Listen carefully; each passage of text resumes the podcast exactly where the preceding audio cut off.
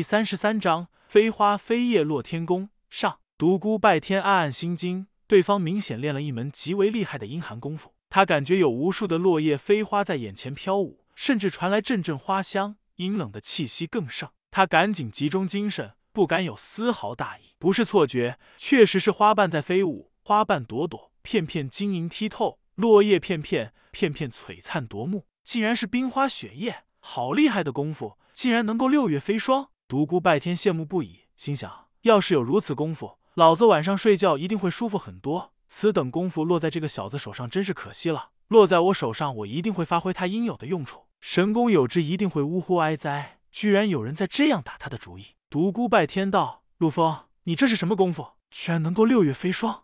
哼，你真是见识短浅，如此独特的神功，你居然都看不出来？难道你没听说过飞花飞叶落天宫吗？飞花飞叶倒是看出来了。但洛天怎么解释？陆枫大怒，大陆上谁不知飞花飞叶落天宫的来历？拓跋天，你不要在此装疯卖傻了。独孤拜天道，你不知道我老人家从来不行走江湖吗？一个常年隐居在深山中的人会知道此门功夫？陆枫好奇的打量他两眼，不屑道：“我说哪里来的狂人呢？居然连飞花飞叶落天宫都没听说过，原来是一个山野之人。”许云和马龙都吃过独孤拜天的亏。现在听说他刚从大山中出来，讥讽道：“山野匹夫，你真是见识短浅。”独孤拜天根本不把他们的话放在心上，继续问道：“难道这个飞花飞叶落天宫很厉害吗？”陆枫自豪的道：“当然，据说两千年前创此宫的那位前辈神功大成破关而出之日，方圆十里飞花飘叶，他随手一挥，空中大震，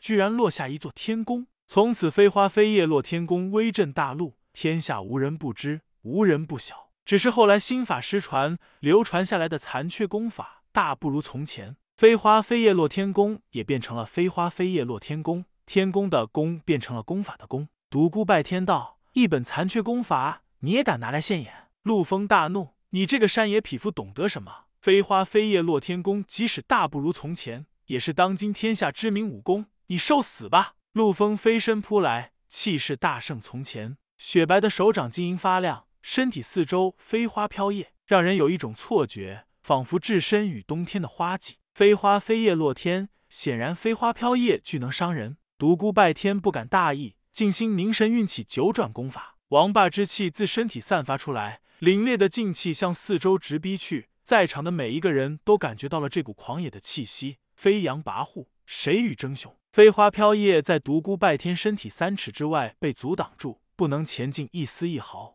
转眼间，陆枫来到了他的眼前，晶莹的玉掌和白玉般的脸颊，说不出的妖冶，嘴角带着一丝的冷笑。独孤拜天毫无惧色，右拳直挥而出，邦！两人掌拳结结实实的撞在了一起。这是两人第二次的硬汉，依旧平分秋色，各退三步，船身大震，凛冽的劲气向四周震荡开去。许云和马龙站立不稳，摇摇晃晃，险些跌倒在甲板上，立时脸色大变。他们认为，只要飞花飞叶落天宫一出，独孤拜天绝不能幸免，即使不立刻败亡，也要身受重伤。然而事实并非他们想象的那样，内心顿时震撼无比。船舱的李水手更是吓得大气都不敢出。他们何曾见过如此厉害的功夫，躲在里面战战兢兢，不敢出来。陆枫阴森森道：“拓跋天，你行，难怪如此猖狂，连飞花飞叶落天宫都不放在眼里。你用的究竟是什么功法？”独孤拜天笑嘻嘻道。你听好了，老子的神功就是威震大陆，武林同尊，万众敬仰，天下无敌，宇内称雄，上天入地唯我独尊的九转神功，怎么样？是不是如雷如雷贯耳，皓月当空？经常听人说起。陆枫皱了皱眉，想了半天也没想起江湖何时曾出现过九转神功。按理说这样一套武功不应该默默无闻才对，但他就是想不起何时曾出现过这门功法。拓跋天，你少在那里胡言乱语！你这门功夫根本不是什么九转神功，这样的武功绝不可能默默无名。你既然不想说，我也不勉强你。独孤拜天道，实话告诉你吧，这门功夫是我新创的功法，不过还处于小成阶段。陆枫、马龙二人哈哈大笑，许云也笑得花枝乱颤，笑了好长时间。许云才道：“你这个长毛鬼真是大言不惭，就凭你能够创出如此武功，我怎么了？我不够帅吗？”反正我不会娶你这样的货色。我不高吗？我看你们师兄妹就像看小矮人一般。我不聪明吗？我对付你们三个人，就像耍猴一般，三人都要气炸肺了。而马龙对独孤拜天如此跳跃的思维根本无法适应，傻傻的问道：“师妹，他一点也不帅啊，远没有师兄帅。他也不高呀，和我差不多。他也……”陆风道：“你给我闭嘴！”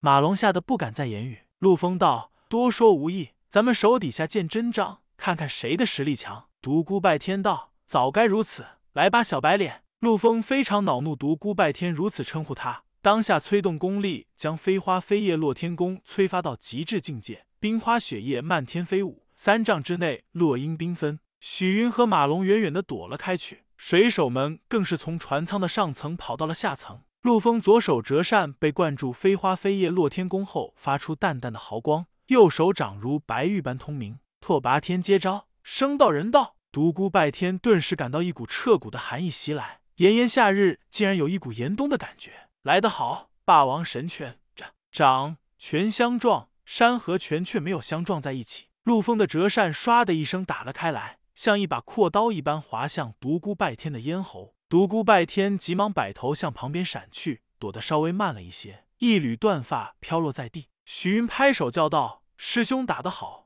下一次切下这个长毛鬼的头颅。”马龙也叫道：“师兄果然厉害，赶紧杀了这个小子。”陆风满脸笑意。拓跋天，你还是认输吧。只要你给我磕三个头，刚才发生的一切我既往不咎，饶你一命。独孤拜天向后退了两步，手斧断发处，默然无语。马龙叫道：“小子，你也怕了？赶紧过来给大爷磕头！放你娘的屁！”独孤拜天突然双眼神光外射，你们三个听好了，今天我一定要你们三个跪下来给我磕头！你们真的让我发怒了啊！独孤拜天仰天长嚎，他身上的衣衫突然无风自动，猎猎作响。澎湃的真气以他为中心向四周荡漾开去，漫天的冰花雪叶顿时被倒卷而回。许云和马龙惊恐异常，不由自主的向后退去。陆风也是心中大为震撼，这种人最为可怕，愈挫愈勇，只要有一口气，就一定要拼到最后。望着独孤拜天那雄伟的身躯，他忽然有一股如山如月的感觉，心中顿时泛起了无力感。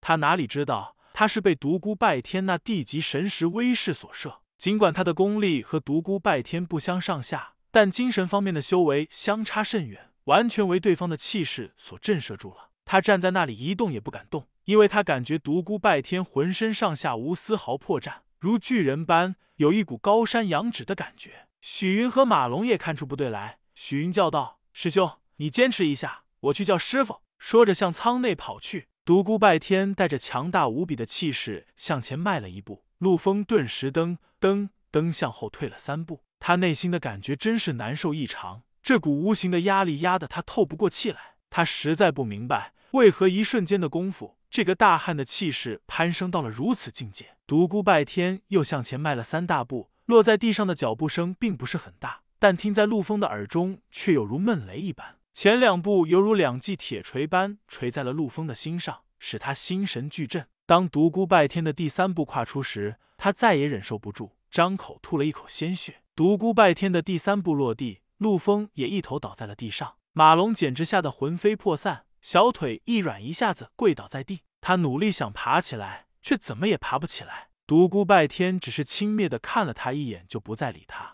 他闭上眼睛，仔细的体会刚才的一切。这是他头一次将神识用于攻击，以气势压人，做到不战而屈。这无疑是他武道的一个进步，但刚才的那场精神较量的确耗费了他不少精力，头脑有些昏胀。他现在的功力才不过普通一流高手水平，但刚才却要为强大的地级神识提供助力。他平息了一下内息，缓缓将眼睁开，一个半白老道人赫然出现在他的面前。